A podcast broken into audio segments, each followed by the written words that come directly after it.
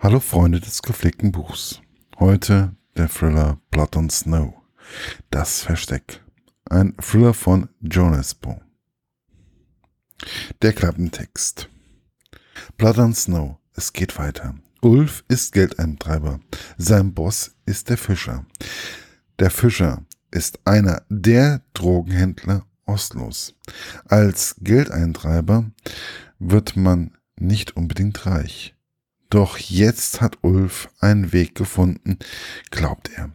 Zwei Probleme stellen sich. Drogenhändler lassen sich ungern reinlegen und schicken sie ihre Killer los, sollte man ganz weit laufen und sich ein gutes Versteck suchen. Blood on Snow, das Versteck ist der zweite Band der Blood on Snow Reihe, meine persönliche Rezension. Und da war es endlich, der zweite Teil der Blood on Snow Reihe von John Espo. Für mich ist ja Teil 1 der Krimi des Jahres 2015 gewesen. Diesmal schlüpft man als Leser also in die Figur des Ulf. Ein Geldeintreiber des Fischers, dem Drogenhändler von Oslo, den man schon im ersten Teil kennengelernt hat. Also nicht unbedingt die Person, welche man als Feind haben möchte. Trotzdem klaut Ulf ihm Gold, äh, Geld und Drogen.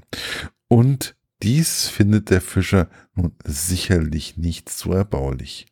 Ich frage mich ja nun wirklich immer wieder, wie der Autor sich in so einen Menschen reindenken kann. Dies ist für mich das größte Geheimnis, welches ich bei der Blood on Snow Reihe immer wieder in den Sinn kommt.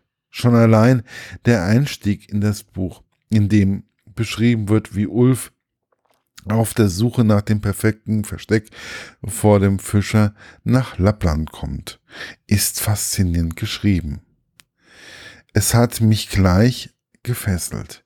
Dieser Verbrecher, der sogar Menschen in den abgelegensten Orten der Welt findet, der er nur dann aufhört zu suchen, wenn er die Leiche des betreffenden Menschen gesehen hat, ist eine wahnsinnige Vorstellung. John Lesbo beschreibt, wie Ulf die Situation in die Situation gekommen ist, wie er ausgerechnet zum Geldeintreiber des Fischers geworden ist und wie er auf die Idee gekommen ist, dem Fischer Geld zu klauen.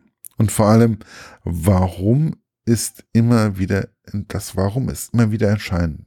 Entscheidend, warum ein Mensch genau das tut, was er nun einmal tut. Klingt abgedroschen, ist auch irgendwie, ist es auch irgendwie. Aber man fiebert genau deswegen von der Seite zur Seite mit.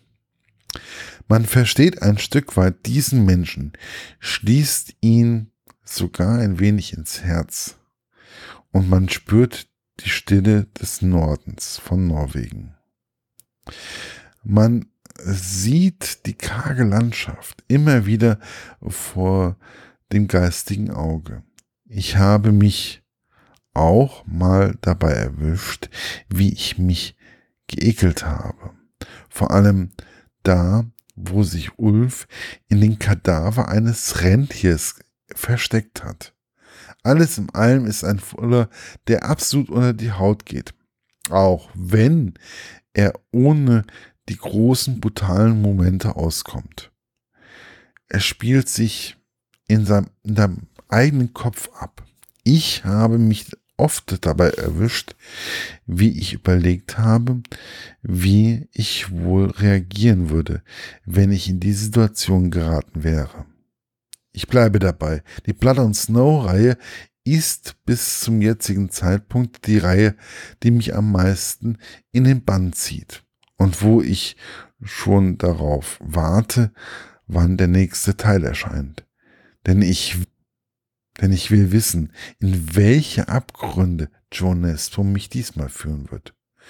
Erschienen ist das Buch im Jahre 2016 und das Buch kostet 12,99 Euro.